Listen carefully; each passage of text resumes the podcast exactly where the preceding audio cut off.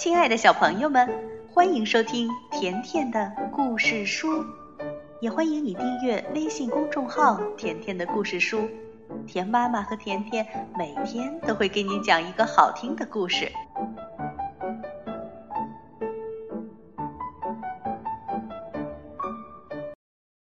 小朋友们，今天甜妈妈来接着讲中国童话故事《金头发》的下集。小娃子拉起小女奴，赶紧跑，往黑影里钻。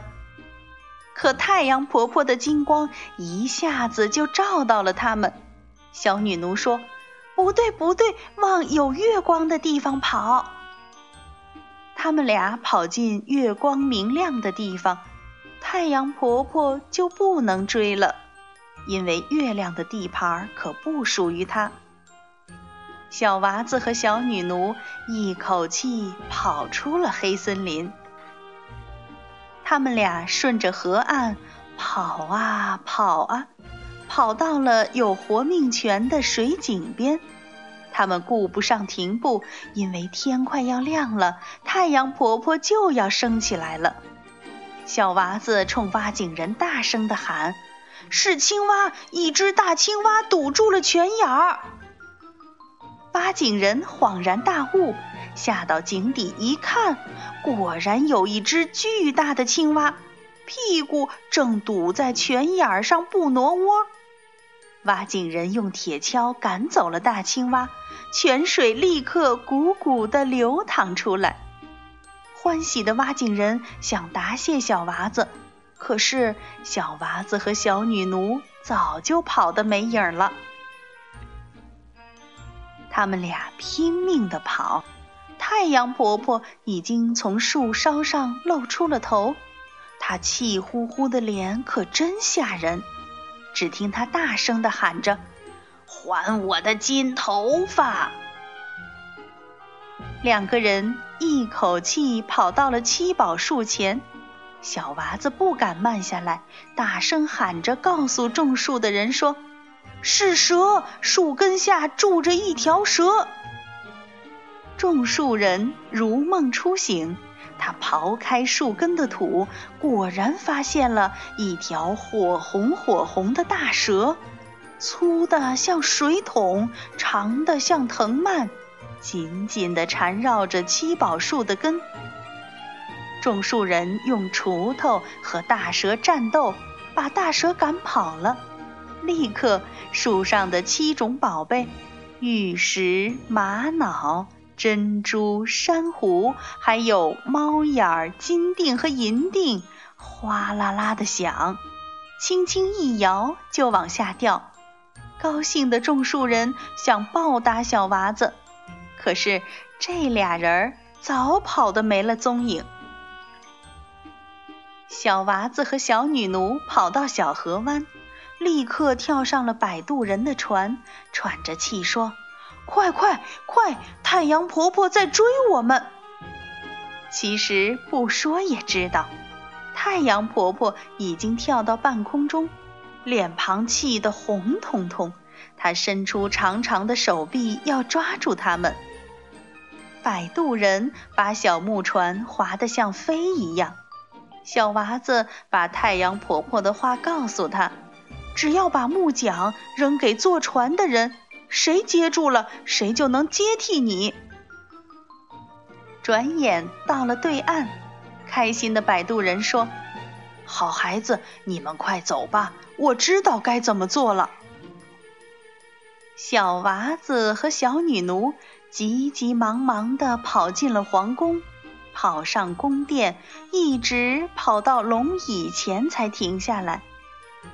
给你，这是你要的金头发。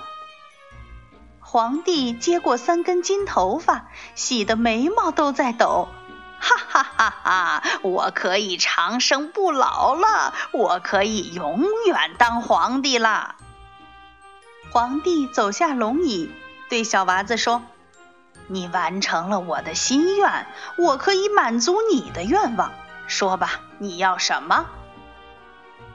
小娃子握着小女奴的手，大声说：“我要自由，给我自由，我要和他离开这里。好，我给你自由。皇帝忽然抽出宝刀，一刀捅进了小娃子的身体。谁都没有料到皇帝会下毒手，小娃子倒下了，鲜血流了一地。皇帝冷笑道：“哼，这小娃子轻轻松松就能搞到三根金头发。”将来再搞几根来，自己当皇帝，那不就糟糕了？突然，头顶传来一个震耳欲聋的声音：“金头发在哪儿？”皇帝蛮横地说：“金头发是我的。”轰隆一声响，宫殿塌了。原来是太阳婆婆一头撞了进来。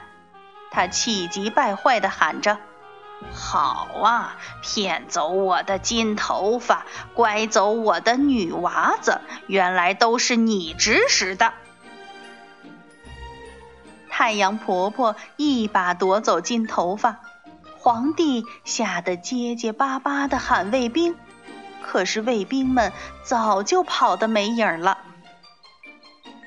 太阳婆婆说。我要把你关在黑森林里，一辈子当我的使唤娃子。然后，怒气冲冲的太阳婆婆抓住皇帝，腾空而起。他根本没有注意到角落里的小女奴。太阳婆婆夹着皇帝，像一阵热风似的卷过寨子，来到了河湾上方。皇帝太胖太重，太阳婆婆头天晚上就被小女奴折腾的没睡好，又追赶了一整天，实在是劳累了，只好招呼渡船过来。看到太阳婆婆，渡船人平静地问：“出门人，你要到哪里去？”太阳婆婆说。少啰嗦，快送我过河。于是，摆渡人划着桨，载着太阳婆婆和皇帝，慢悠悠地渡河。木桨划呀划，小船晃悠悠。太阳婆婆忍不住困，打起瞌睡来。皇帝趁这个机会哀求摆渡人说。喂，我是皇帝，快救救我！千万别让他把我带走。摆渡人说：“他带不走你的，快接住！”说着，摆渡人就把木桨丢向皇帝。皇帝下意识的一把接住，却立刻发现自己的屁股粘在船板上，怎么也离不开渡船了。摆渡人独自上了岸。太阳婆婆一觉醒来，发现已经没有办法把皇帝带走，只好气呼呼地回到了天上。寨子里，小女奴还在伤心。这时候来了三个人，一个是挖井人，一个是种树人，一个是曾经的摆渡人。他们一起说：“好心人，你走得太匆忙了，所以我们一路打听找上门来，请你收下我们感谢的礼物。”挖井人带来了一碗活命泉的泉水，咕咚咕咚灌进了小娃子的嘴里。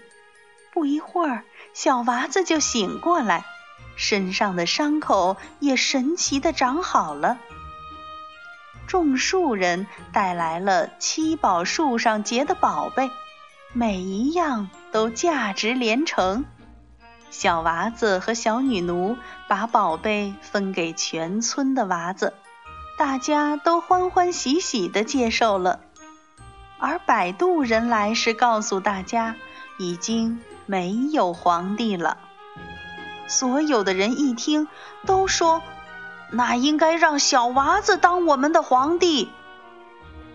可小娃子却大声说：“不，我不要当皇帝，谁也不要当皇帝，我们都是自由的人。”大家高兴地欢呼起来。对呀，我们都是自由的人啦！没过多久，在所有人的见证下，小娃子和小女奴结婚了，从此过上了幸福的生活。这就是金头发的故事。好了，小朋友，今天的故事就讲到这儿了，再见吧。